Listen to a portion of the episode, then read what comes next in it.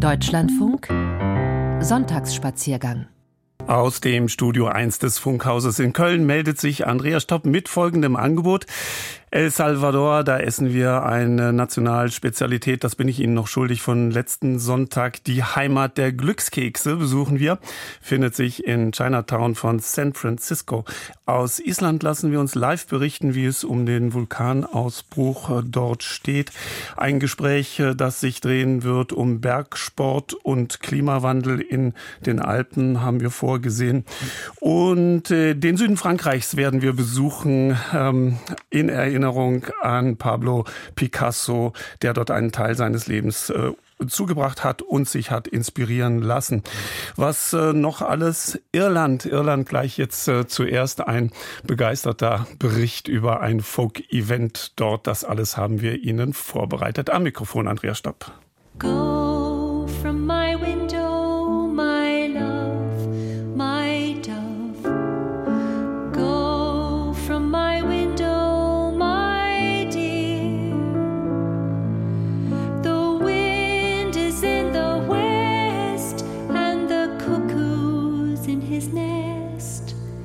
you can't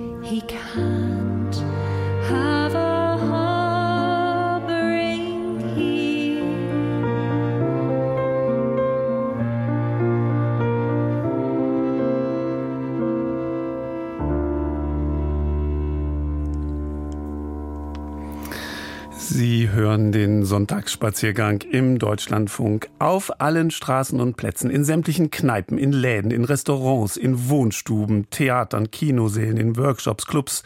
Ich könnte noch viel, viel aufzählen. In Kirchen, sogar im Polizeipräsidium, in Parkanlagen und, und, und. Traditional Irish Folk in allen singenden, tanzenden, musizierenden und vor allem feiernden Stilen, Facetten, Dimensionen und Variationen.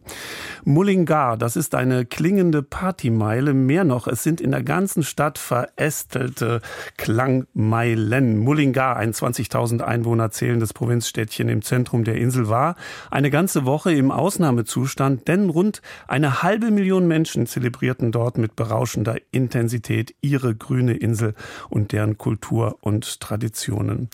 Und die ließen zigtausende auswärtige Besucher feiernd und musizierend an diesem Spektakel teilhaben.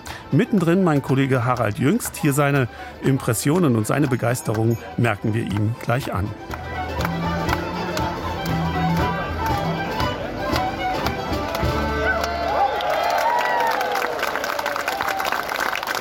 Palcéad míle fáilserós chuig an Willencar eh, le haig flachiún le Herren fithe fihedó. 100.000 Willkommen in Mullingar zur Flakjolner Heeren. Mit diesen warmherzig gälischen Worten grüßt Bernie McHugh vom Festivalkomitee dieses weltweit größten irisch-traditionellen Folk-Spektakels.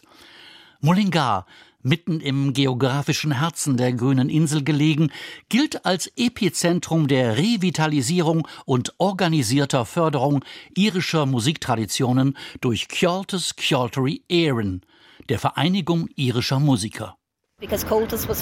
Diese Vereinigung wurde nämlich 1951 hier in dieser Stadt von Ehrenamtlern gegründet, von Menschen, die einfach den Irish Folk liebten erläutert Bernie McHugh. Alle verband die Sehnsucht nach einer Organisation, die irische Musik endlich mal so richtig wertschätzen und deren Tradition inklusive Lieder, Tänze und Kultur lebendig halten sollte. Patrick Street, Dominic Street, Oliver Plunkett Street, Straßen im Zentrum von Mullingar, die als Main Street ineinander übergehen.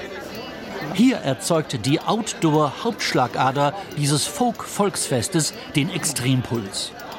Der Streifzug durch diese bewegende Klang- und Stimmungslandschaft ein Muss. Selbstverständlich auch für mich. Live-Impressionen.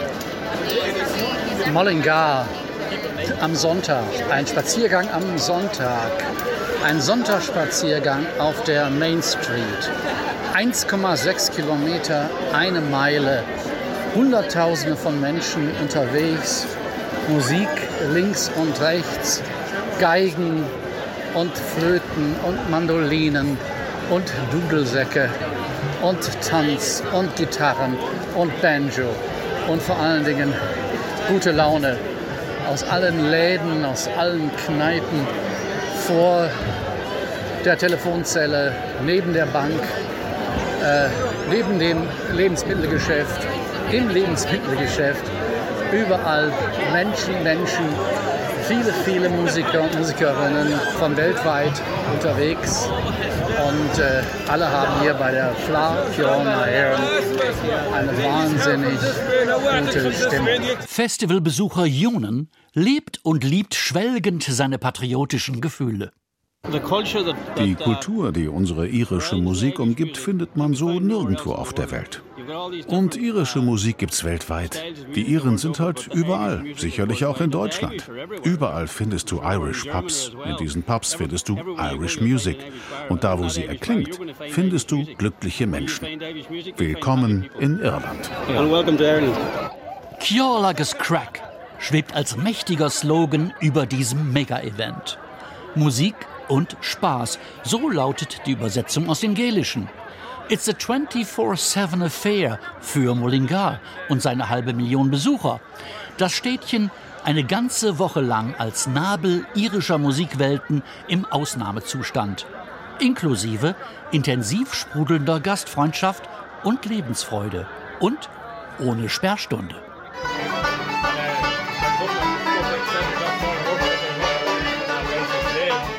Klangquellen von dschungelartiger Vielfalt betören und bewegen Herz, Kopf, Beine, Hände sowie sämtliche Sinne.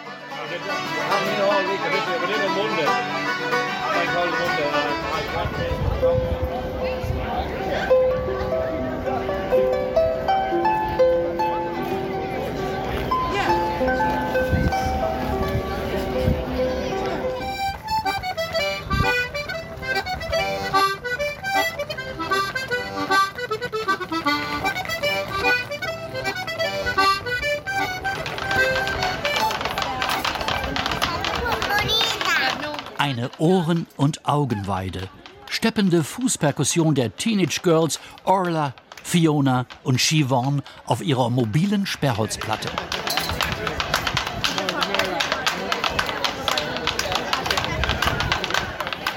Ach ja, und nicht zu vergessen die Stimmen. Lilting, Gesang ohne Worte.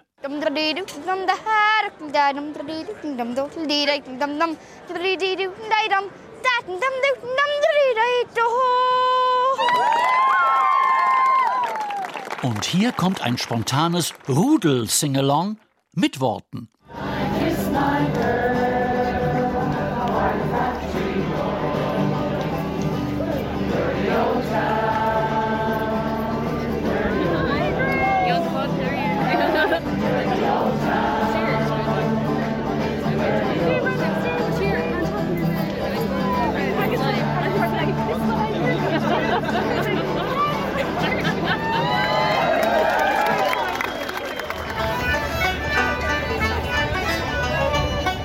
Flakyol bedeutet auch Klang-Action der Protagonisten und zwar dicht an dicht.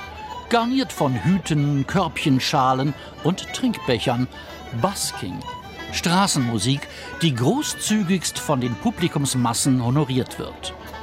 Geerntet werden nämlich neben klingenden Münzen vielfach auch schwebende Geldscheine.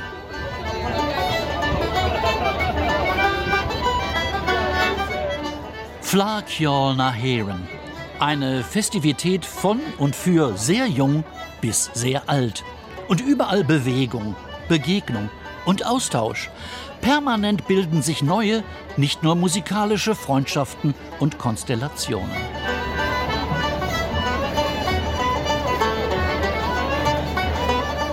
Und irgendwann kommt dann doch der Zeitpunkt, an dem Kopf, Seele und vor allem die Physis eine Atempause bezüglich schwirrend vibrierender Reizüberflutungen einfordern.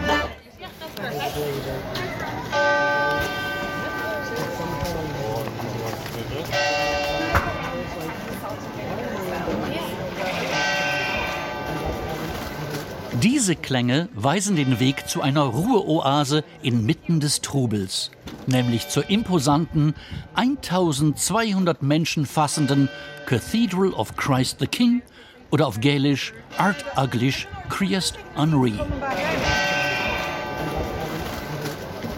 Dieses Neorenaissance-Gotteshaus wurde auf dem Grundriss eines langgestreckten Kreuzes erbaut, mit einer kleinen Kuppel über der Kreuzung der Schiffe und zwei wuchtigen Türmen an den Eckfassaden. Und was springt drinnen ins Auge? Father Vincent erläutert. So you have Matthew, Mark, Luke and John. Um, so Matthew is the angel, Mark is the lion, Luke is the bull and John the eagle. Hier sieht man Matthäus, Markus, Lukas und Johannes. Matthäus ist der Engel, Markus der Löwe, Lukas der Stier und Johannes der Adler. So beschreibt Father Vincent die Skulpturen an dem wirkmächtigen Marmortaufbecken. Apropos relaxen. Knapp zehn Autominuten von Mullingar bette ich dann doch hin und wieder mein Haupt zur Ruhe und zwar im Mornington House, einem Landgut aus dem 17. Jahrhundert. Dort gibt's auch einen mystisch-historischen Sightseeing-Tipp vom Landlord himself, Mr. Warwick O'Hara. Der Hügel von Ishnek gilt als heiliges Zentrum Irlands. Hier soll die Göttin Eru begraben sein, von der der gälische Name Era für Irland abgeleitet wurde. Die Göttin ruht angeblich hier unter einem Felsen, der wie ein Katzenkopf aussieht. Dieser Ort markiert zudem exakt die geografische Mitte Irlands. Mr. Warwick O'Haras Mornington House beherbergt zeitgleich mit mir auch Dulra Nionla, eine junge Viertelspielerin. Beim Frühstück gibt sie mir Einblicke in die Essenz irischer Musiktraditionen. Die überwiegende Mehrheit in Irland, die in den vergangenen 200 Jahren irische Musik spielte, waren arme Katholiken. Sie wurden unterdrückt, man raubte ihnen das Land, auch die gälische Sprache. Man wollte deren Kultur auslöschen. Wir haben bis heute diese Tradition der mündlichen Überlieferungen von Musik, Liedern und Geschichten gepflegt, weil wir arm waren, nicht lesen und schreiben konnten, weil eben alle Gesetze gegen uns angewandt wurden. Konzerte, Workshops, Vorträge, Straßenmusik, Pub-Sessions, all das macht die FLA aus. Aber es sind auch ganz besonders die Competitions, die Wettbewerbe, die von der irischen Musikervereinigung Cultus Culturi Éireann organisiert werden und als Katalysatoren und Talentschmieden die Standards der traditionellen Musik auf ein sehr hohes Niveau hieven.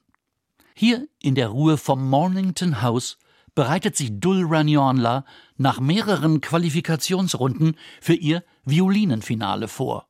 Und ich hatte die Ehre, in ihre Trainingssession hineinzulauschen.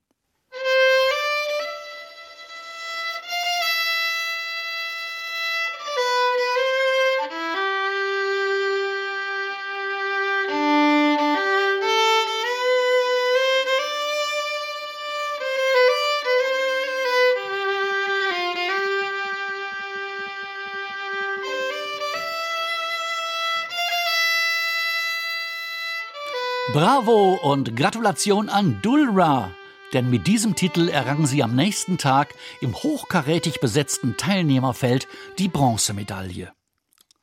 In insgesamt 180 Wettbewerben der verschiedensten Instrumental-, Vokal- und Tanzdisziplinen wetteifern, nach Altersgruppen sortiert, fast 2000 Teilnehmer aus aller Welt um die immens prestigeträchtigen All-Ireland Champions-Titel. Und so nimmt es nicht Wunder, dass auch häufiger nicht-irische Folk-Enthusiasten mit Fleiß, Ehrgeiz und ihrem Fabel für die musikalischen Traditionen der grünen Insel auf den Siegertreppchen zu finden sind. Dazu gehört auch der Violinist Taka aus Japan, der seine Leidenschaft nebst den irischen Erfolgen mittlerweile sehr produktiv daheim umsetzt. Ich unterrichte Musik in Japan, in Tokio, und zwar traditionelle irische Musik. Ich habe dort ein Studio, in das ca. 40 Schüler kommen, um die Musik Irlands zu erlernen. Diesbezüglich habe ich eine spezielle Ausbildung mit Abschluss absolviert. Und diese Qualifikation habe ich übrigens hier in Irland erlangt. Die Liebe, diese Affinität zur Musik Irlands scheint wirklich ein globales Phänomen darzustellen. Auch Andreas Weber aus Kiel verfiel schon seit langem der Magie irischer Klänge. Ich bin überwältigt, so viele Musiker, so viele gute Musiker auf einem Platz erlebt, gehört zu haben, mit ihnen spielen zu dürfen und die Schwingung der Luft und der Töne aufzusaugen wie ein Schwamm, der sprachlos. Andreas stellte sich im Vorfeld von Deutschland aus per Video dem strengen Auswahlverfahren der irischen Jury. Schlussendlich qualifizierte er sich so und bestritt in Mullingar das Finale gemeinsam mit den zehn weltbesten Mundharmonikaspielern. Hier kommt seine spontane Open-Air-Straßenperformance.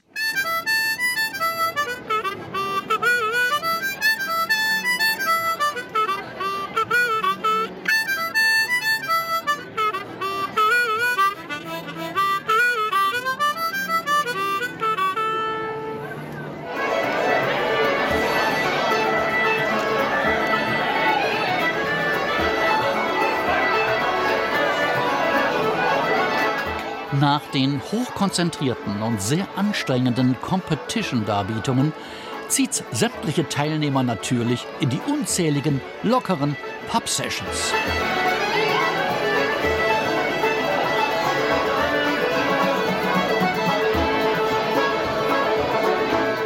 Kjolages Crack. Musik und Spaß erwähnte ich schon. Kjolages Crack and Drink muss es natürlich ergänzend heißen. Schwarzes, braunes, helles Bier und auch höherprozentiges fließen natürlich während des Festivals in Strömen. Partytime in allen Dimensionen. Partytime drinnen, Partytime draußen. Und so muss diese Berichterstattung von der Fla Kjolna Heron in Mullingar unbedingt mit dem Irish Folk Partytime Klassiker schlechthin abgerundet werden. There's Whiskey in the Jar.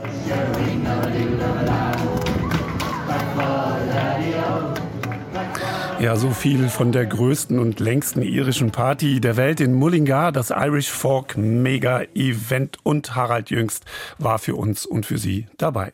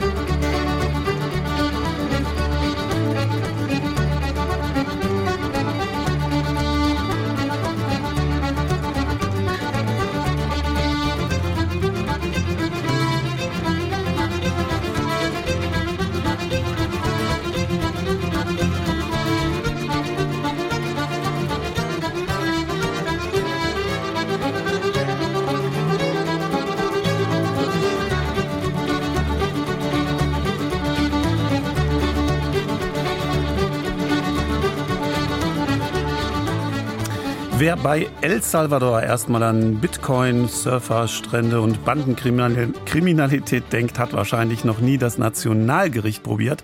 Pupusas sind nicht nur traditionsreich, sondern verbinden auch die einst so voneinander abgeschnittene Ober- und Unterschicht des kleinen zentralamerikanischen Landes miteinander. Was in Deutschland der Sonntagsbraten ist, guten Appetit nebenbei, sind in El Salvador runde Maisfladen mit abwechslungsreicher Füllung. Und es gilt, die traditionsreichsten und günstigsten sind auch die besten. Bei einer El Salvadorianischen Familie darf eins beim Sonntagsausflug nicht fehlen. Der Besuch einer Pupusseria. Was das ist und wie die schmecken, das hat Linda Peikert für uns herausgefunden. Fünf mit Bohnen und Käse zum Mitnehmen und zehn mit Käse zum Hieressen rufen zwei der Frauen an einem frühen Sonntagabend in einer kleinen traditionellen Pupuserie. Auf einer zur Straße hin offenen und mehrere Meter langen Bratfläche sind zahlreiche runde Teigtaschen ordentlich aufgereiht. Man nimmt ein bisschen Teig, lässt ein kleines Loch für die Füllung. Die Füllung ist schon vorbereitet. Darin sind Bohnen und Käse. Dann legt man den Teig auf das heiße Blech und brät ihn an. Erklärt eine der Frauen hinter der Bratfläche. Pupusas, gefüllte Teigtaschen aus Mais oder Reismehl, sind das offizielle Nationalgericht im zentralamerikanischen El Salvador. Die Kleinstadt Antiguo Cuscatlán nahe der Hauptstadt San Salvador ist bekannt für ihre traditionellen Pupuserias – eine Mischung aus Straßenverkauf und Restaurant, wo man nur das Nationalgericht Pupusas essen kann. Die rustikalen Tische mit Holzbänken vor dem kleinen Haus sind an diesem Sonntagabend alle belegt. Viele Kunden kennen mich, seit ich ein kleines Mädchen bin und heute bediene ich sie. Sie grüßen mich freundlich. Seit bereits drei Generationen empfangen wir hier unsere Gäste. Zum Glück kaufen sie immer noch bei uns ihre Pupusas sagt die junge Lokalinhaberin Ingrid Mazariego. Die Pupuseria habe ihre Großmutter vor über 50 Jahren gegründet und sei seither im Familienbesitz. Wir Salvadorianer können Pupusas zum Frühstück, zum Mittagessen und zum Abendessen essen. Ganz Lateinamerika isst Mais und Bohnen, aber bereitet sie unterschiedlich zu. Traditionell sind Pupusas Teig gefüllt mit Käse, Bohnen und Wurststückchen. Aber heute gibt es auch andere Geschmacksrichtungen wie Knoblauch, Limette. aber viele bevorzugen die traditionelle Variante. Für einen US-Dollar gibt es drei handflächengroße Pupusas. Die Füllung ist cremig. Serviert werden sie mit einer roten, milden Soße und eingelegtem Kraut. Meine Lieblingspupusas sind die mit Wurststückchen und Bohnen, knusprig angebraten. Ich liebe sie. Wo Pupusas herkommen, lässt sich heute nur schwer rekonstruieren. Vermutlich aß die indigene Bevölkerung der Region bereits vor der Ankunft der spanischen Eroberer eine Art gefüllte Maisfladen. Auch die flache Form stammt wahrscheinlich aus dieser Zeit. Das Braten kam allerdings erst später dazu. Hier isst man viel aus Mais. Die Landwirte bauen neben Kaffee hauptsächlich Mais an. Während des Krieges wurden die Felder nicht bestellt und man erzählt sich, dass in dieser Zeit die Pupusas aus Reismehl entstanden sind. Die Leute aus El Salvador versuchen sich immer ihren äußeren Umständen anzupassen. Auch Eric Sovar ist heute unter den Gästen in der kleinen Pupuseria in Antigua Cuscatlán. Hier in El Salvador steht es wahrscheinlich 50 zu 50. Einigen schmecken die Pupusas aus Reis besser, anderen die aus Mais. Es lohnt sich nicht darüber zu diskutieren. Beide sind lecker. Eric Sover ist oft Comida Callejera. Wörtlich übersetzt heißt das Straßenessen. Und produziert kurze Videos für soziale Plattformen wie TikTok. Seiner Community empfiehlt er Imbisse und Straßenverkaufsstände der Arbeiterklasse. Zumindest hier in einer Pupuseria gibt es keinen Klassenunterschied. Von den Menschen aus der Oberschicht bis hin zur Unterschicht essen alle Comida callejera. Das ist etwas sehr Traditionelles in diesem Land. Und heute ist auch noch Sonntag. Sonntags isst man Pupusas. In vielen Familien kommen sonntags alle zusammen, um gemeinsam Pupusas zu essen. Anderes Straßenessen, wie zum Beispiel Tortas, das sind mit Fleisch belegte Sandwiches, essen nicht alle Salvadorianer und Salvadorianerinnen. Die Besserverdienenden bevorzugen oftmals Burger von internationalen Fastfood-Ketten. Die sind hipper und haben den Ruf besserer Lebensmittelqualität. Eric Sover findet es schade, dass die US-Ketten das lokale, einfache Essen in den Hintergrund drängen. Pupusas bringen alle zusammen. Mit den Pupusas identifizieren sich die Salvadorianer. Es gibt Pupuserias, also Pupusa-Lokale, in verschiedensten Varianten. Manche sind eine Art Straßenverkaufsstände, andere sind viel schicker, zum Beispiel in Einkaufszentren. Aber jeder weiß, dass es die besten Pupusas in den traditionellen Pupuserias wie hier gibt. Ja, so viel also aus El Salvador. Passend zur Mittagszeit erklärte uns Linda Peikert die Leib- und Magenspeise der Menschen dort, die Pupusas. Im Anschluss an die Nachrichten telefonieren wir ins Ötztal und lassen uns von dort äh, berichten, wie Klimawandel und Bergsport zusammenhängt. Bis gleich, bleiben Sie dran.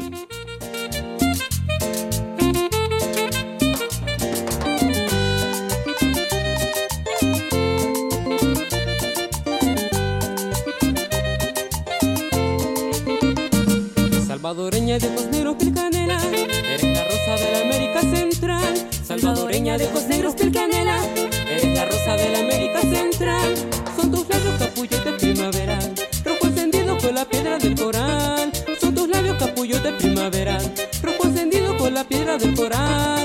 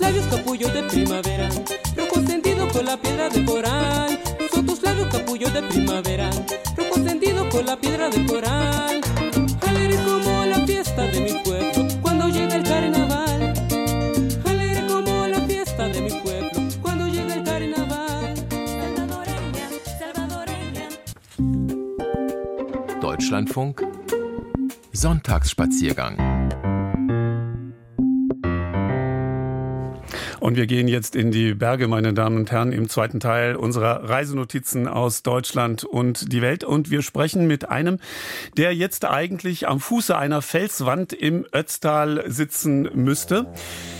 Dr. Tobias Hipp vom Deutschen Alpenverein. Können Sie mich hören? Ja, ich höre Sie. Wunderbar. Oh, Hallo, das, klingt ja, das klingt ja, wie wenn Sie hier im Studio säßen und nicht gerade im Ötztal klettern wären. Wo genau sind Sie? Ja, ich bin im hinteren Ötztal. Normalerweise am liebsten natürlich im Hochgebirge unterwegs, neben den Gletschern am Eis. Diesmal jetzt aber tatsächlich einfach ganz entspannt Sportklettern. Ähm, also wir sind aber unweit vom Hauptkamm. Also wir sehen Gletscher und spüren das Hochgebirge natürlich hier. Darum soll es auch gehen. Was passiert äh, zurzeit im Gebirge und im Hochgebirge? Wir hören ein paar Sekunden lang diese Gruppe Stimmhorn heißen, die sind aus der Schweiz. Und dieses Stück, was sie da jodeln, ähm, heißt Schnee. Und um den Schnee wird es dann gleich auch gehen im Gespräch mit Dr. Tobias Hipp vom Deutschen Alpenverein.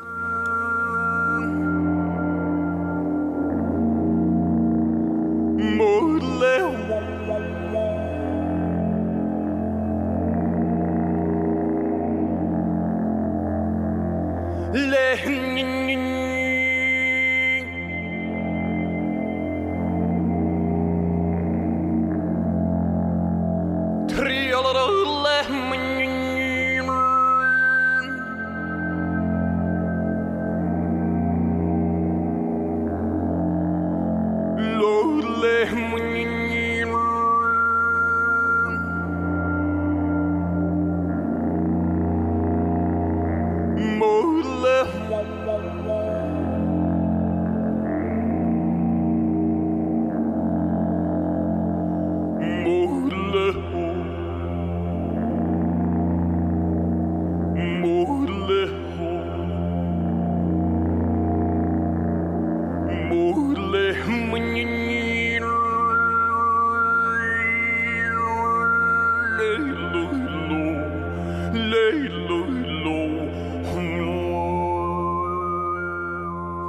Tobias Hipp, mein Gesprächspartner heute im Sonntagsspaziergang-Gespräch ähm, vom Deutschen Alpenverein Ressort Naturschutz. Er begleitet Naturschutzverfahren äh, in Fragen der alpinen Raumordnung, ist er kompetent und schlicht und einfach Experte für Klimawandel. Herr Hipp, noch mal ganz kurz. Sie haben uns gerade schon gesagt, Sie sitzen an der Felswand unten mit Ihren vier äh, Freunden und Sie klettern da mit Seil und Haken oder wie haben wir uns das vorzustellen? Ja, Sportklettern, genau, also Seil und es ist in dem Fall jetzt schon eingerichtete Klettergärten, eingerichtete Routen. Ähm, also sehr überschaubares Risiko heute, einfach nur der Sport, Bewegung und Training im Endeffekt für mich, fürs Hochgebirge. Ah ja, dann für die, für die, für die Hochtouren. Dann muss man da in diesem Gebiet auch irgendwas äh, befürchten? Also zerbröselt da irgendwie der Fels oder kann man da sicher sein, dass alles schön stabil ist? Also wo wir jetzt sind im Tal, also wir sind wirklich im Tallagen, nicht. Also es ist sehr stabiler Fels, da sind wir auch weit weg von der Permafrostgrenze. Ähm, wir haben jetzt hier auch an die 30 Grad. Also hier ist alles stabil und sicher. Ähm, Mhm. Sportklettern gefahrenlos, genau. Das ja unter, unter kompetenter Anleitung natürlich sollte man das machen oder wirklich ähm, dann auch selber fit sein. Lassen Sie uns über den Klimawandel in den Alpen reden, ähm, Herr Hipp, und wie weit äh, wir auch äh, vielleicht als ganz normale Bergwanderer und Bergsportler etwas wissen müssen, wenn wir in den Bergen unterwegs äh, sind. Was sind denn da zurzeit so die Prognosen? Wir hören immer, Gletscher gehen zurück und ab und zu gibt es einen Felssturz. Sind das äh, die Prognosen, die von denen vor 30, 40 Jahren schon mal die Rede war? Ja, auf, also ganz unter erstmal unwissenschaftlich, einfach emotional quasi muss man sagen, dass in den Alpen der Klimawandel aktuell extrem schnell abläuft, beängstigend und für uns Bergsteiger tatsächlich einfach wir immer wieder extrem erschreckt sind, wenn wir im Hochgebirge unterwegs sind. Die Alpen sind besonders betroffen. Wir haben jetzt zwei Grad Erwärmung, so in den letzten 150, 200 Jahren. Äh, global sind wir dabei circa ein, ein Grad. Ähm, wir kommen gerade aus einem extremen Sommer vom letzten Jahr noch raus, ja, wo wir bei fast drei Grad Erwärmung waren im Sommer. 0 Grad Grenze bei 5000 Meter Höhe oder, oder noch mehr. Ähm, also es ist so, dass wir tatsächlich den, den Gletscher schmelzen sehen und jedes Jahr verschwindet so im Schnitt in den Ostalpen bei uns 30, 40 Meter an, an Eis quasi an diesen Gletscherzungen. Mhm. Ähm, und das, das sehen wir natürlich im Hochgebirge. Ähm, also wir haben jetzt ähm, circa 50, 60 Prozent der Gletscherfläche verloren, die wir noch vor 150 Jahren hatten.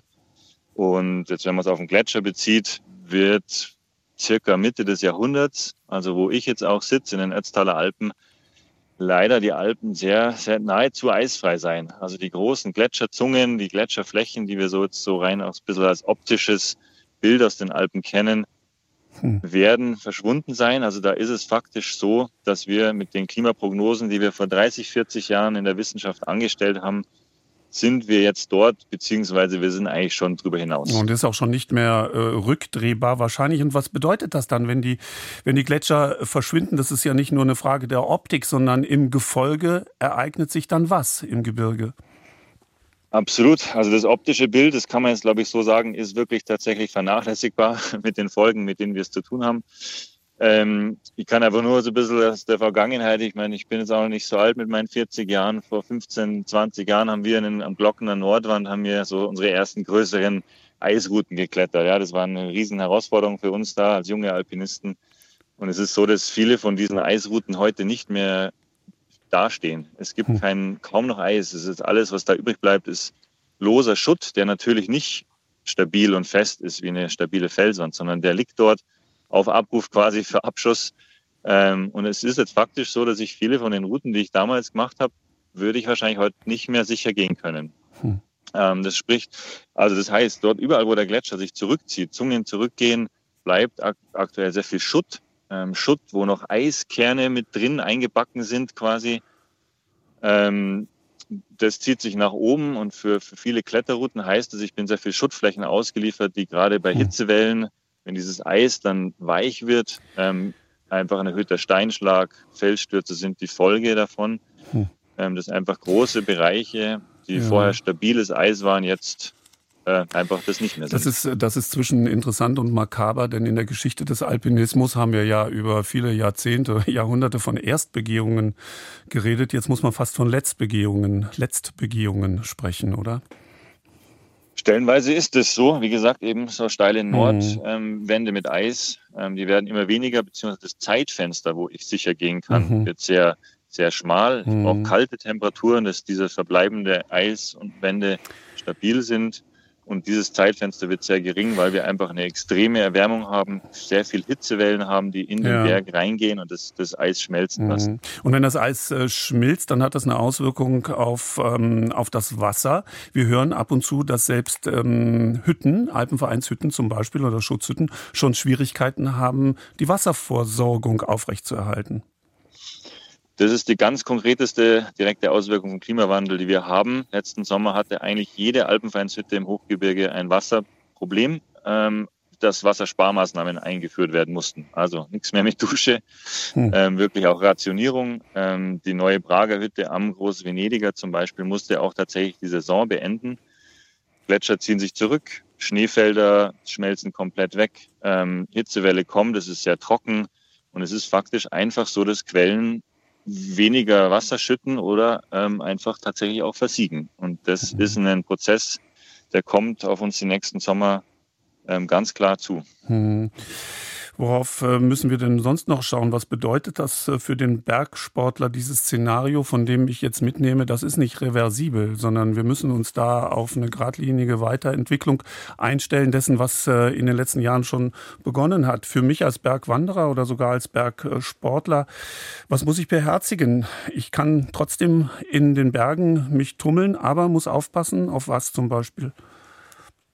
Also Bergsport wird weiterhin möglich sein. Wir sehen einfach nur, dass es jetzt einen Wandel gibt. Jetzt gerade das Bergsport, Bergsportwandern in niedrigen Lagen ist wahrscheinlich eher die Hitze und Hitzewelle das Thema, mit dem man sich beschäftigen muss. Hm. Im Hochgebirge ähm, ist es tatsächlich einfach so, dass diese Permafrostgrenze eben auch stark nach oben geht ähm, und ich viel mehr einfach auch eine Tourenplanung machen muss, die die Wettervorher Wetterentwicklung davor äh, mit einbezieht also gerade diese Hitzewellen mit, mit 0 Grad Grenze im Bereich von 4000, 5000 Meter, das ist eine Zeit, da passiert sehr viel, da wird sehr viel mobilisiert, Fels, Steinschläge nehmen zu. Das ist die Zeit, wo dann auch Felsstürze größerer Art passieren können. Also ich muss viel mehr schauen, auf die meine, meine Ausbildung machen im Hochgebirge, schauen, welcher Tageszeit bin ich unterwegs, welche, welche Jahreszeit, dass es kühle Temperaturen sind, nicht in der Hitzewelle, mich nicht irgendwie im Steinschlagbereich aufhalte und ein Picknick mache, sondern immer die ganz wirklich ähm, sichere ähm, Punkte im Gelände finde. Mhm. Ähm, und ich brauche die aktuelle Information. Das ist ganz wichtig, weil wie gesagt, es kann sein, dass in einem Sommer die Route noch über den Gletscher funktioniert und im nächsten Sommer schon nicht mehr, weil sich eine große Spalte mhm. aufgetan hat oder weil einfach kein Eis mehr da ist. Das heißt, ich muss wirklich schauen, vor Ort beim Hüttenwirt anrufen oder bei uns ähm, auf Alpenverein aktiv im Tourenportal schauen, gibt es Rückmeldungen, wie schaut es dort oben aktuell aus, welche Ausrüstung mhm. brauche ich, kann ich gehen. Also man sollte sich da nicht scheuen, sondern im Gegenteil sehr aktiv auch diese Beratungsmöglichkeiten nutzen. Alpenverein aktiv haben Sie gerade gesagt, das ist ein Portal, das kann jeder ansteuern und da kann er dann seine Route eingeben und erfährt was. Das wird immer wichtiger, dass wir mhm. einfach die Ausbildung haben. Ähm, es ist ja auch die Frage schon gestellt worden, oftmals braucht es noch einen Hochtourenkurs, wenn alle Gletscher weg sind. Ähm, und ich glaube, diese Ausbildung ist momentan so wichtig wie noch nie. Ähm, da weiß man einfach mhm. alles, wie verhalte ich mich am Gletscher, wie erkenne ich Gefahren. Und ohne die sollte man sich aktuell mhm. wirklich nicht ins Hochgebirge, Hochgebirge begeben. Tobias Sieb, zum Abschluss äh, noch ganz kurz. Haben Sie, wenn Sie jetzt mit Ihren, Sie sagten es gerade 40 Jahren im Gebirge unterwegs sind, haben Sie ein anderes Gefühl, zum Beispiel auch heute? Ähm, es ist ja was sehr Schönes, was Angenehmes, dass man an einem strahlenden Sonntag im Gebirge unterwegs sein kann und mit Freunden dort klettern ähm, kann. Begleitet Sie etwas im Innersten oder hat sich da nichts geändert in den letzten 15, 20 Jahren? Ah, da hat sich schon sehr viel geändert. Ich meine, ich habe da im Prinzip drei Herzen drin oder das eine ist, ist der Wissenschaftler, der irgendwie da noch mit drin ist, wo ich mir denke, das ist Wahnsinn. Wir haben vor 20, 30, 50 Jahren haben wir genau das vorhergesagt. Und ähm, da fehlen einfach wirklich noch politische Maßnahmen hier und die Umsetzung. Das andere ist, ich bin Bergsportler. Mir tut da schon immer das Herz weh, wenn ich die Gletscher dann äh, schmelzen sehe oder sehe, dass Routen nicht mehr möglich sind wegen Bergsturz. Ähm, ähm, und das andere äh, ist einfach auch, dass ich mir natürlich auch man sich Gedanken macht, wie kann man es naturverträglich, klimafreundlich mhm. möglich ähm, äh, machen und einen Beitrag leisten, dass man selber auch im Bergsport vielleicht dann länger im Gebirge bleibt und ja. nicht äh, einen Tagestrip macht. Ähm, aber alles in allem, ja, wir müssen, äh, es ist wie gesagt, viele Prozesse sind nicht mehr um, umkehrbar in den Alpen. Es kommt auch in zum Beispiel in einem Ötztal grundlegend weniger Wasser in Zukunft runter. Es betrifft nicht nur uns Bergsportler, sondern auch wahrscheinlich ähm, Siedlungsräume. Ja. Also die Maßnahmen zu treffen, Klimaschutzmaßnahmen ist ja, dringender, wichtiger äh, wie je mhm. zuvor. Und da hängt alles mit allem zusammen und jeder sollte sich da auch bei der eigenen Nase sozusagen nehmen und schauen, wo er seinen, selbst wenn es nur ein ganz geringer, kleiner Beitrag ist, äh, wo er was beitragen kann, indem er zum Beispiel nicht mit dem Auto anreist und so weiter. Tobias Hipp, wir, wir entlassen Sie wenn ich so sagen darf, äh, mit Ihren Freunden in die Kletterei. Danke, dass Sie uns ein bisschen Aufschluss gegeben haben über die Situation im Gebirge und im Hochgebirge. Kommen Sie gut hoch und kommen Sie gut runter. Grüßen Sie Ihre Freunde. Vielen Dank, Tobias Hipp vom Deutschen Alpenverein. Sehr gerne, gehe ich noch wieder an Fels. Gehen Sie mal Tag. wieder an Fels. Und wir ja. spielen Ihnen, wie schön glänzt die Sonne. Das äh, soll jetzt nicht ironisch sein. Das singen die Inntaler Sänger. Natürlich brauchen wir die Sonne. Hier ist es ein bisschen anders gemeint. Wenn Sie den äh, Text äh, gleich verstehen, meine Damen und Herren zu Hause, dann werden Sie wissen, in welcher Weise. Wiederhören, Tobias Hipp.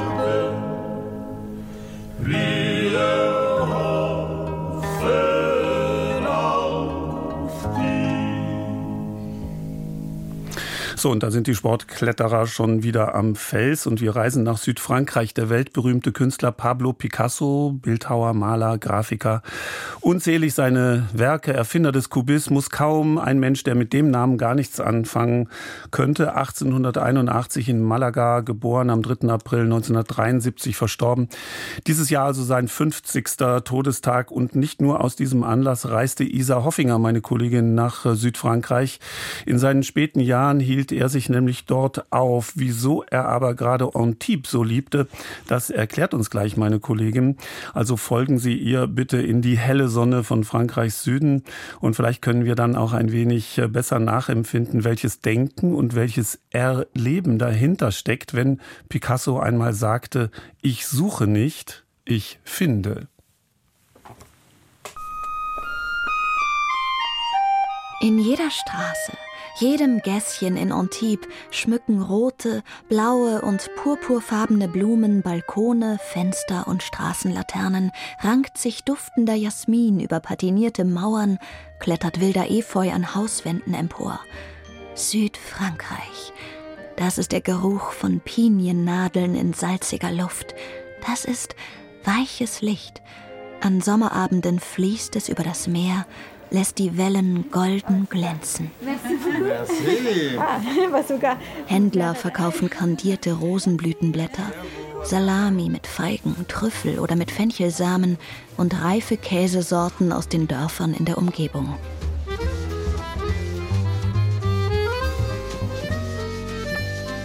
Man kann sich gut vorstellen, warum Pablo Picasso Antibes so sehr liebte.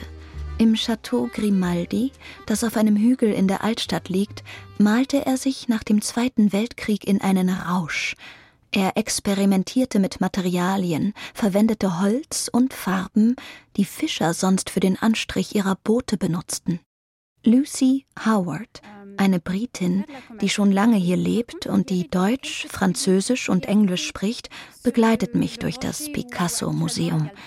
Es ist das einzige, in dem der Künstler auch gearbeitet hat. Mon tableau préféré de Picasso, c'est euh, La joie de vivre.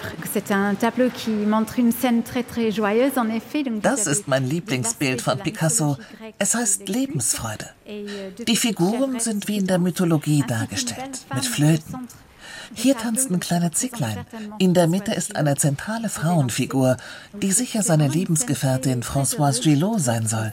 Sie tanzt dynamisch. Picasso war verliebt, als er das Bild La Joie de Vivre malte. Die Malerin Françoise Gillot und er bekamen zwei Kinder, Paloma und Claude. Pablo Picasso was extremely important for Antibes. He then Pablo Picasso war sehr wichtig für Antibes. Er spendete der Stadt über 100 Malereien und Zeichnungen, später auch Keramiken. Ich würde aber auch sagen, dass Antibes sehr wichtig für Picasso war. Er war insgesamt achtmal hier, teilweise zwei bis drei Monate lang, den ganzen Sommer. Antibes war eine Quelle der Inspiration für ihn. Er zeichnete hier Faune und Satyren. Der Einfluss der griechischen Mythologie ist in seinem Werk sichtbar.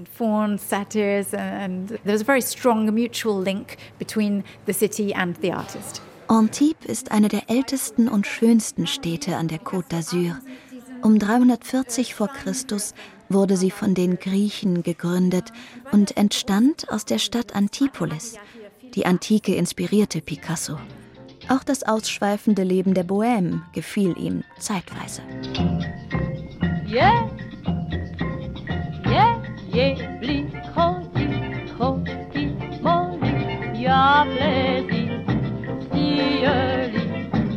C'est en 1923 qu'il reviendra. Et cette fois, c'est à l'invitation d'un couple qui s'appelle Sarah et Gerard Murphy. 1923 lernte er Sarah und Gerald Murphy kennen.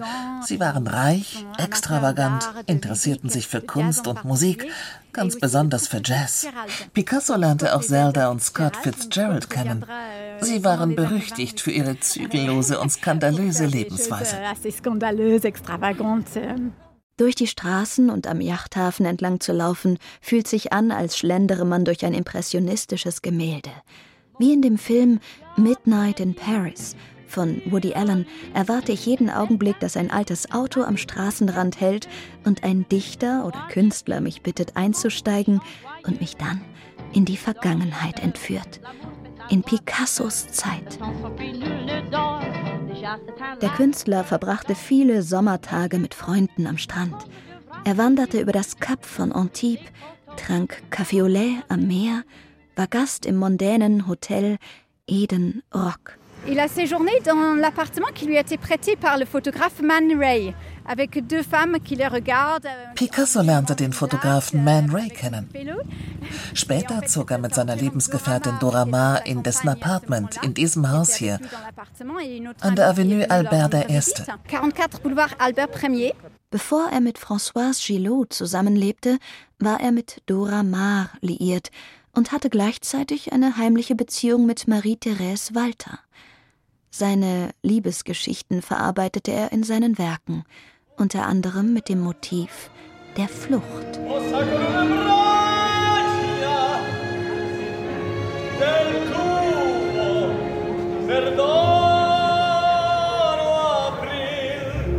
Barcelona ist laut, voll und klingt überall anders. Rock, Jazz, Oper, Abends, wenn die Geschäfte schließen und die Bars öffnen, können Besucher alle Musikstile auf den Straßen hören. Die Historikerin Lourdes Sirlot hat sich mit Picassos Jugendzeit beschäftigt. Picasso es un hombre, yo le definiría como un gran apasionado por todo. Picasso war ein Mann, so würde ich das bezeichnen, mit einer großen Leidenschaft für alles. Er suchte Orte auf, an denen er spannende Menschen traf. Sie trafen sich im Café und Kabarett Die Vier Katzen. Heute ist das ein schönes Restaurant. Picasso war glücklich in Barcelona. Dennoch ging er, wie viele Künstler, damals nach Paris. Dort traf er Toulouse-Lautrec. Für ihn interessierte er sich besonders. A Toulouse-Lautrec. Toulouse-Lautrec para él es su primer interés. Der Direktor des Picasso-Museums, Emmanuel Guigon, betont die Bedeutung Kataloniens für den Künstler. Dieses Museum ist das größte und meistbesuchte Picasso-Museum der Welt. Jedes Jahr kommen eine Million Besucher. Es zeigt unter anderem Bilder aus einer blauen Epoche, die vor seiner Zeit in Paris entstanden. Auch der Erste Weltkrieg beeinflusste seine Arbeit.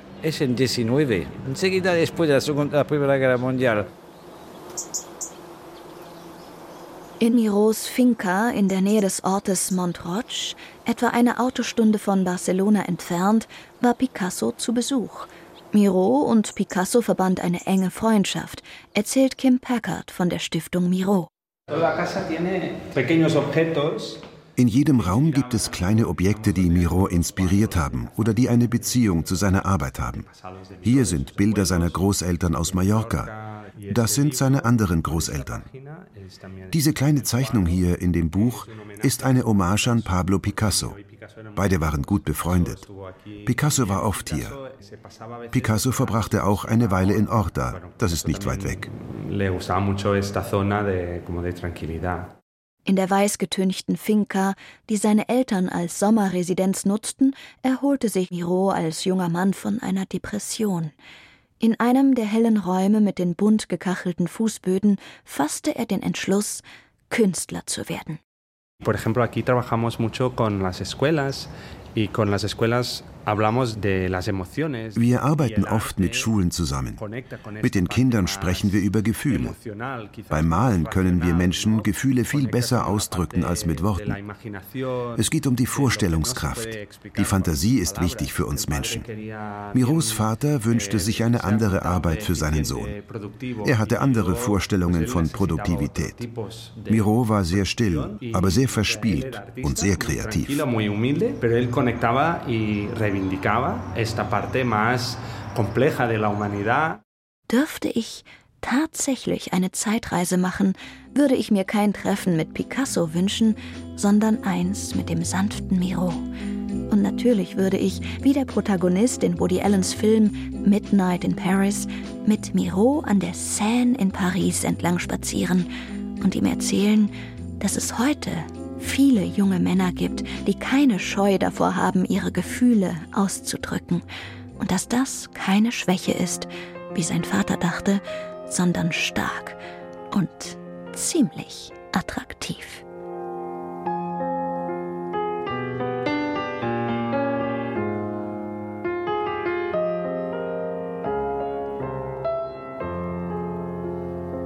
Dimmi tu cotinelle Dijo che te maredo,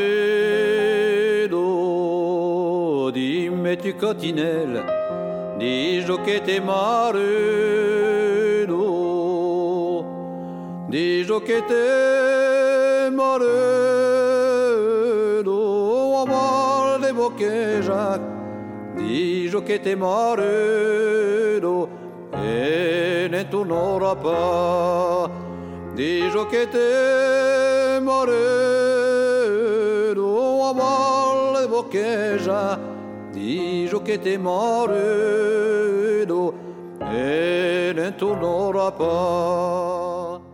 Ein traditionelles Volkslied aus der Auvergne, was wir jetzt nicht ganz zu Ende hören können. Isa Hoffinger berichtete über Pablo Picasso und Südfrankreich, denn wir wollen noch äh, nach Island. Und das haben wir gar nicht so langfristig geplant, sondern relativ äh, spontan auf der Halbinsel Reykjanes. Äh, in Island brach ja am Montag kurz vor 19 Uhr deutscher Zeit ein Vulkan aus. Jessica Sturmberg ist dort auf Island. Erzählen Sie uns erstmal, Jessica, wo sind Sie denn jetzt gerade genau in der Nähe dieses Vulkans? Ja, ganz in der Nähe. In äh, der Nähe von Grindavik, das ist der nächste Ort. Ein kleines Fischerdorf ist es.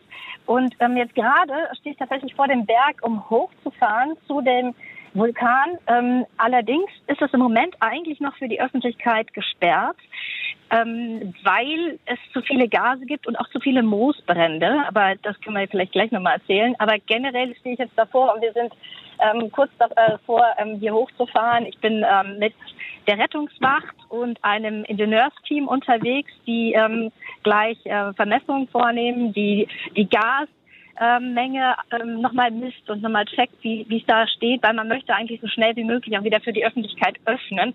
Denn es wollen ja auch viele hinkommen und das sich anschauen. Mhm. Da müssen wir gleich wirklich auch drüber reden, inwieweit ein solches Naturereignis eben auch ein Touristenmagnet ist. Sie haben mir gerade, während unsere Hörerinnen und Hörer den Beitrag ähm, aus Südfrankreich gehört haben, haben Sie mir gesagt, in diesem Auto, in dem Sie da gerade zurzeit sitzen, da musste Luft aus den Reifen gelassen werden. Warum? Ja.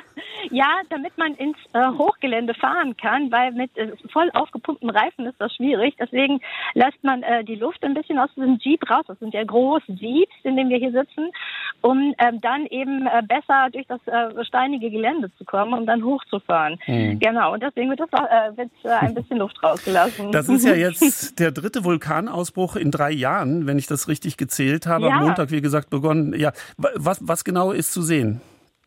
Also, es ist ein wirklich beeindruckendes Schauspiel bisher. Ähm, Im Grunde ist es momentan so, ähm, der erste Ausbruch 2021, der war noch relativ nah am Wasser.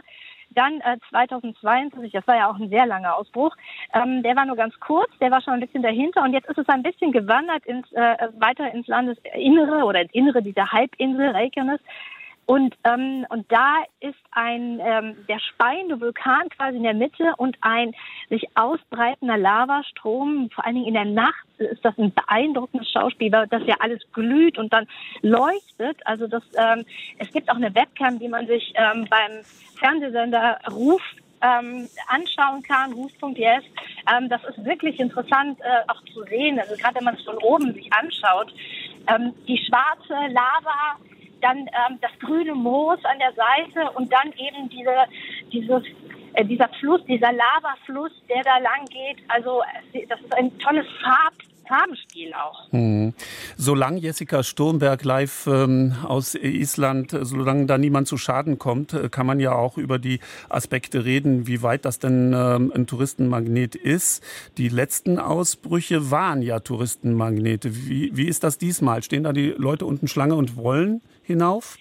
Sie würden gerne. Also in den ersten Tagen konnte man ähm, hier hingehen. Allerdings war es auch, ein, auch eine aufwendige Wanderung, neun Kilometer, wenn man ähm, da hinten läuft und auch nicht so einfaches Gelände, aber die Parkplätze waren randvoll. Also die Leute wollen da hingehen. Die vielen Touristen, die hier ins Land kommen, ähm, die finden das natürlich spannend. Es gibt ja Leute, die kommen extra wegen eines ausbrechenden Vulkans dann hierhin. Ähm, aber ähm, es ist auch nicht ganz ungefährlich. Mhm. Ja, das kann man sich vorstellen. Gibt es denn da auch Überlegungen, ob der Vulkan sozusagen touristisch besser erschlossen werden soll? Ähm, ja, gibt es. Also ähm, es wurde tatsächlich auch schon darüber nachgedacht, ähm, ob man einen Weg ähm, ausbaut, dass die ähm, Menschen, die das sich anschauen wollen, da besser hin können. Ähm, Im Moment ist das ja noch nicht möglich. Ich habe ja schon ähm, am Anfang gesagt, ähm, eigentlich ist es gerade noch gesperrt wegen hm. eben der Brände, die gelöscht werden müssen. Ähm, die sind nämlich ähm, nicht ganz ungefährlich. Ja. Und deswegen ist die Rettungswacht auch hier immer ähm, vor Ort, um das sich anzuschauen. Und es gibt auch äh, durchaus Touristen, die ja eigentlich nicht so richtig wissen oder nicht so, so spüren, ähm, welche Gefahr da auch lauert. Also es gab auch Leute, die die Lava gegangen sind. Ähm, das ist ja brandgefährlich. Wenn das einbricht, dann ist man ja im Grunde hm. sofort weg. Also das Ganze ist eine Attraktion. Sorgt dieses Naturereignis aber auch äh, für, für eine Art von Unbehagen, vielleicht unter der einheimischen Bevölkerung? Ja, es ist immer so ein ähm, Baronspiel zwischen, auf der einen Seite ist es natürlich toll, wenn man eine Touristenattraktion hat, also weil es natürlich auch super für den Tourismus ist. Ähm, aber auf der anderen Seite ähm, ist schon also das dritte Jahr in Folge wieder ein Ausbruch und das macht einfach deutlich, hier brodelt es unter der Erde.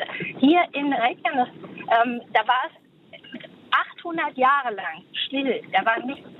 Und jetzt nach 800 Jahren dreimal hintereinander ein Ausbruch, da ist jetzt klar, hier ist äh, vulkanische Aktivität und natürlich ähm, gibt es auch eine Demut vor der, vor der Natur hier. Also das ist ähm, bei Isländern schon zu spüren, dass sie auch sagen, okay, ähm, das ist irgendwie schön und sieht auch toll aus und ähm, aber was ist denn, wenn das Ganze mal weiter wandert oder wenn zum Beispiel die Straße, das ist ja, das liegt ja hier zwischen Keflavik und Reykjavik, also Keflavik ist der Flughafen. Was ist denn, wenn der, wenn die Straße zum Flughafen zum Beispiel mal voll Lava äh, läuft? Ja, was machen, was machen wir eigentlich dann?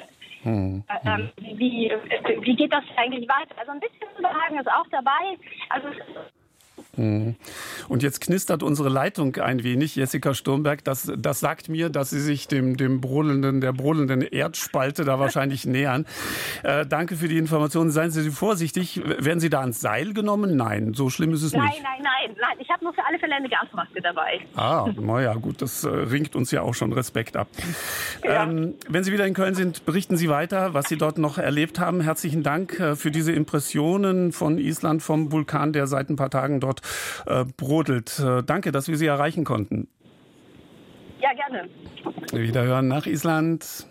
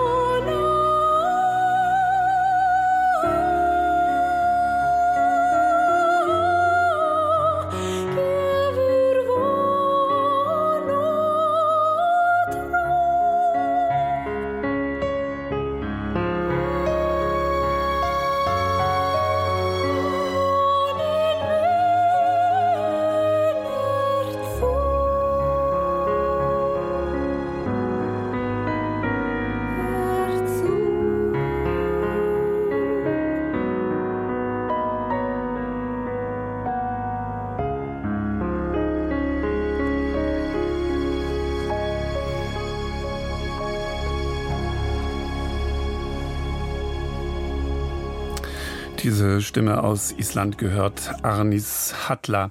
Ich lese gerade noch, äh, Fluggesellschaften machen quasi schon äh, Reklame mit der Möglichkeit, aus dem Flieger Richtung Island äh, in und auf den Vulkan zu schauen. Der Flugbetrieb ist nicht beeinträchtigt, aber anfliegende Flugzeuge geben sozusagen den Blick frei für die Passagiere auf dieses Naturspektakel, von dem uns meine Kollegin Jessica Sturmberg gerade berichtet hat. San Francisco hat das größte Chinatown außerhalb Asiens. Hier wurden zum Beispiel, das müssen wir uns merken, die Glückskekse erfunden. Das Viertel zeigt aber auch viele Spuren von Diskriminierung gegen Chinesen. Heute ist die Stadt an der Golden Gate Bridge stolz auf ihr Chinatown und auf die Parade zum chinesischen Neujahr. Anna Radic berichtet aus Kalifornien. Hobby-Akrobatengruppen, Musiker im Peking-Oper-Stil und ganze Kollegien auf bunten Firmenwagen. Die jährliche Parade zu Chunse, dem chinesischen Neujahrsfest, ist eine Mischung aus chinesischem Laternenfestival und typisch US-amerikanischer Parade. Am beeindruckendsten sind die leuchtenden rot-gelben Drachen, die von Drachentänzern an mehreren langen Stöcken durch die Straßen von San Francisco geschlängelt werden. Immer wieder unterbrochen von laut knallenden China-Böllern. Auch die Bürgermeisterin fährt in der Parade mit. Schließlich ist es eine der größten Nachtparaden der USA mit Hunderttausenden Zuschauern. Linne Dobrosch, die aus dem Rheinland hergezogen ist, war mit ihrer Familie da. Die Parade ist ja auch bunt gemischt von ähm, Kindergruppen, irgendwelchen Schulklassen, die was vortanzen, zu dem äh, vier Meter hohen motorisierten Einkaufswagen vom, vom lokalen Supermarkt und eben diese ganz traditionellen Drachengänger oder Drachenläufer, die dann eben wirklich mit diesen selbst hergestellten Drachen tanzen. Und das sieht gerade so aus, dem, aus der Entfernung und so im Halbdunkeln auch wirklich sehr beeindruckend aus und äh, macht auf jeden Fall Spaß zuzugucken. Das Zentrum des jährlichen Festivals zum chinesischen Jahreswechsel ist Chinatown selbst, mitten in der Innenstadt von San Francisco. Rote Laternen hängen über den engen Gassen wie ein dichtes Netz. Häuser mit geschwungenen Dächern, Pagoden, Tempel und dazwischen Läden für chinesische Medizin, Bubble-Tee und natürlich jede Menge Restaurants. Viele Sachen sind teilweise auch sogar nur in chinesischer Schrift äh, zum Beispiel bezeichnet, in, in Geschäften oder über Schaufenstern, sodass man wirklich so von, von gerade wenn man jetzt aus dem Financial District kommt, wo eben alles sehr diese großen, cleanen Hochhäuser sind, äh, diese hohen Straßenschluchten mit, mit wenig äh, sozusagen auf, auf Augenhöhe eigentlich zu sehen. Äh, und dann kommt man eben diesen relativ engen, diese relativ engen Gassen von Chinatown mit einem kleinen Geschäft neben dem nächsten und äh, Restaurants auf mehreren Stockwerken, also alles äh, sehr gedrängt, sehr bunt, sehr eng äh, und einfach sehr anders. Es riecht anders, es sieht anders aus. Also es ist wirklich ja so eine kleine eigene Stadt in der Stadt. Was auf den ersten Blick exotisch wirkt, ist aber auch eine Art Potemkinsches Dorf. Die Elemente chinesischer Architektur sind Dekoration und haben keine strukturelle Funktion. Dafür findet sich hier fast alles, was irgendwie mit China zu tun hat. Mao-Statuen stehen neben taiwanischen Flaggen, Glückskekse, die in einer Art riesigen Waffeleisen selbst gebacken werden und ein Bruce Lee-Museum zu Ehren des wohl bekanntesten US-Amerikaners, der aus diesem Viertel kommt. Am spannendsten an Chinatown findet Linne Dobrosch aber, dass es eben nicht entstanden ist als ein Touristenort, sondern eben als tatsächlich was ganz anderes. Und das ist auf jeden Fall auch spannend, sich das immer vor Augen zu führen, wie es eigentlich dazu gekommen ist, dass äh, so viele chinesische Gastarbeiter eben da an einem, an einem Ort äh, gewohnt haben. Schon im 19. Jahrhundert wurden tausende Kleinbauern aus China für den Bau der transkontinentalen Eisenbahn angeworben. Die Arbeit war gefährlich und schlecht bezahlt. Lange durften chinesischstämmige Menschen hier in keinem anderen Stadtviertel wohnen. Howie Lu ist in Chinatown aufgewachsen. So we walk up this way. Wir gehen diesen Weg hinauf, das ist die Grand Avenue. Früher hieß sie Dupont. Auch heute noch nennen wir Chinesen sie Douban, was sich wie Dupont anhört. Aber im Englischen heißt sie Grand Avenue. Manchmal kann man noch die alten Schilder sehen, da steht noch der alte Straßenname drauf. Als Lou acht Jahre alt war, ist er mit seiner Familie aus Südchina hergezogen. Zu Hause hat er seinen Heimatdialekt gesprochen, überall sonst Kantonesisch, die Hauptsprache in Chinatown. Englisch kam nur in der Schule vor. People who live in Chinatown Für Leute, die hier in Chinatown leben, ist es wie eine Gemeinschaft. Meine Mutter zum Beispiel ist seit 40 Jahren hier. Sie spricht so gut wie kein Wort Englisch. Sie braucht es nicht, weil sie in ihrer eigenen Gemeinschaft lebt. Die Leute hier müssen kein Englisch können, um zu überleben. Sogar einige Schulen unterrichten auf Chinesisch. Immerhin definiert sich jeder Dritte aus San Francisco als asiatisch. Lou wohnt mit seinen eigenen Kindern zwar nicht mehr in Chinatown, aber zu Familienessen kommen sie immer noch her. Die Haupteinkaufsstraße ist voll mit Menschen, die mit Masken geschützt frischen Fisch, dampfende Dumplings oder günstiges Gemüse einkaufen. Sogar eine Schildkröte ist unter den Delikatessen. Lou zeigt auf die Hühnerfüße im Schaufenster. Viele Amerikaner denken, das ist irgendwie ekelig und wollen die Hühnerfüße nicht mal probieren.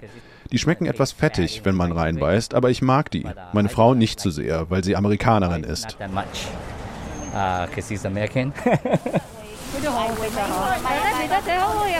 Vom Gedränge auf der Stockton Street läuft der gelernte Einzelhandelskaufmann zum Portsmouth Square. Vorbei an der Göttin der Demokratie, eine Bronzereplik der Statue, die Demonstrierende vom Pekinger Tiananmen-Platz gemacht haben, bevor ihr Protest 1989 vom chinesischen Militär niedergeschlagen wurde. Portsmouth Square ist das inoffizielle Wohnzimmer des Viertels. Frühaufsteher treffen sich hier zum Tai Chi. Kinder bevölkern den Spielplatz und Rentner sitzen bis spät abends beim Kartenspiel zusammen. Wie man hier sieht, haben sie alle ihre eigenen kleinen Hocker, auf denen sie sitzen können. Und sie werden später wahrscheinlich auch hier essen und mit ihren Freunden zusammensitzen und ein bisschen zocken und Spaß haben. Ein Grund, warum viele ihre Freizeit draußen verbringen, ist die Enge in den Wohnungen. Über den Köpfen der Passanten hängt Wäsche zum Trocknen, weil drinnen oft kein Platz dafür ist. Kaum ein anderer Ort in den USA ist dichter besiedelt. In diesen Häusern leben viele in nur einem Raum. Man teilt Küche und Bad und Familien mit fünf oder sechs Personen schlafen in einem Raum. Manchmal gibt es noch ein Wohnzimmer. Es ist sehr beengt. Aber das ist das Einzige, was sich manche leisten können. Wenn man gerade hier ankommt, ist es hart. In die USA einzuwandern ist nicht einfach. Chinatown gibt es auch deshalb, weil San Francisco Menschen aus China lange verboten hat, Wohnort und Beruf frei zu wählen. Sie durften zeitweise keine europäischstämmigen Frauen heiraten oder Staatsbürger werden. 1882 wurde Chinesen die Einwanderung dann komplett verboten. Es gab Pogrome an der chinesischen Bevölkerung und bis zum Ende des 19. Jahrhunderts ist ihre Zahl um fast ein Drittel zurückgegangen. Ganz aufgehoben wurden die diskriminierenden Einwanderungsgesetze für Chinesen erst in den 1960er Jahren. Was blieb, war die Armut. Wegen der schlechten Bedingungen in Chinatown haben junge Leute dort Ende der 60er Jahre sogar eine sozialistische Organisation nach Vorbild der Black Panther Party gegründet. Der Rassismus durch weiße Amerikaner hat lange nachgewirkt, auch bis in Lus Jugend hinein. Das hier waren die einzigen Orte, die wir kannten, an denen man herumlaufen und sich sicher fühlen konnte. Hier gab es chinesische CDs und damit sind wir aufgewachsen. Chinesische Filme, chinesisches Essen, deshalb hingen wir in Chinatown rum. Tag ein, Tag aus. Lu läuft an einem Graffito von Sun Yat-sen vorbei. Der Präsident der ersten chinesischen Republik war Anfang des 20. Jahrhunderts siebenmal in San Francisco, um sich vor dem Kaiser zu verstecken und seine Revolution zu planen. Nirgends hat er so viel Geld dafür eingesammelt wie hier. Am Drachentor mit seinen grünen Ziegeln und goldenen Schriftzeichen endet das 22 Blocks große chinesische Viertel. Howie Lu fährt nach Hause, ans andere Ende der Stadt. Denn wer kann und jung ist, zieht meistens weg aus Chinatown.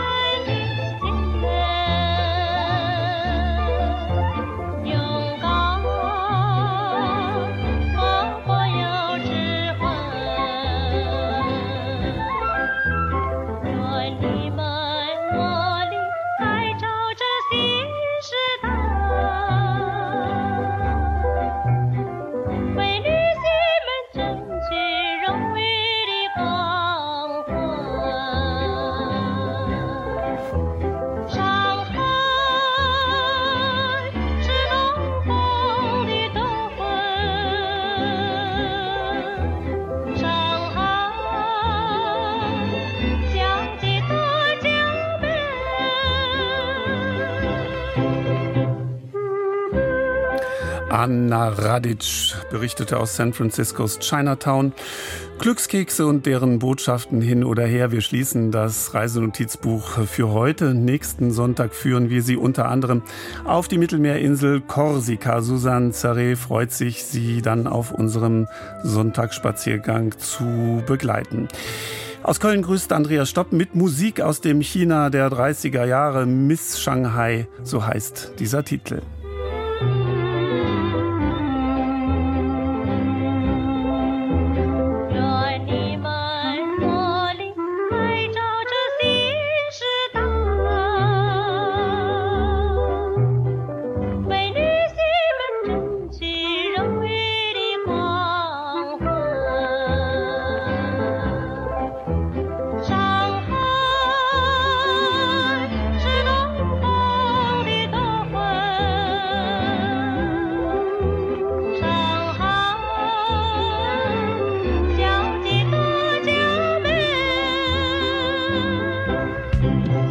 Deutschlandfunk